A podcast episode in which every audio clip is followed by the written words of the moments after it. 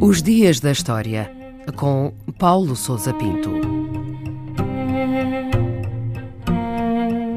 14 de maio de 1610, o dia em que foi assassinado o rei Henrique IV, em França.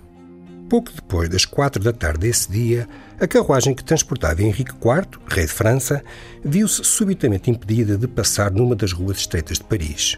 O rei havia saído do Louvre e dirigia-se à casa de um dos seus ministros. Por se tratar de uma curta distância, não achou necessário fazer-se acompanhar da guarda a cavalo.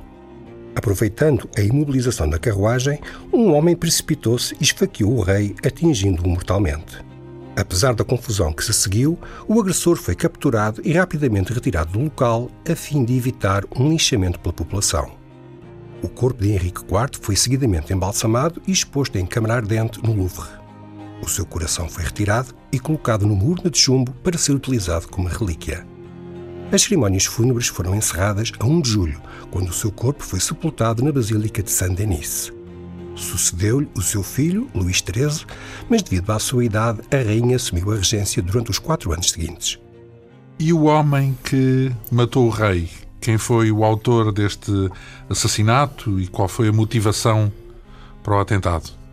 O homem que matou Henrique IV era um mestre-escola de Angoulême, um católico místico e fervoroso chamado François Ravaillac. Os motivos que o levaram a atentar contra a vida do rei não são inteiramente claros e continuam a alimentar alguma especulação. Ravaillac afirmou ter tido uma iluminação divina com instruções para a conversão dos protestantes franceses ao catolicismo, o que o terá levado a Paris para convencer o rei nesse sentido.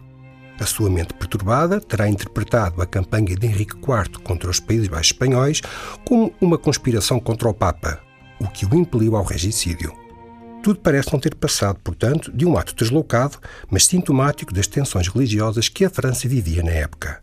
Relembre-se que Henrique IV era um antigo protestante que se converteu ao catolicismo como forma de pacificar a França e que foi no seu reinado que foi promulgado o Edito de Nantes, que concedeu liberdade de culto aos protestantes. A sua política de reconciliação tornou-o um alvo de várias conspirações e tentativas de homicídio.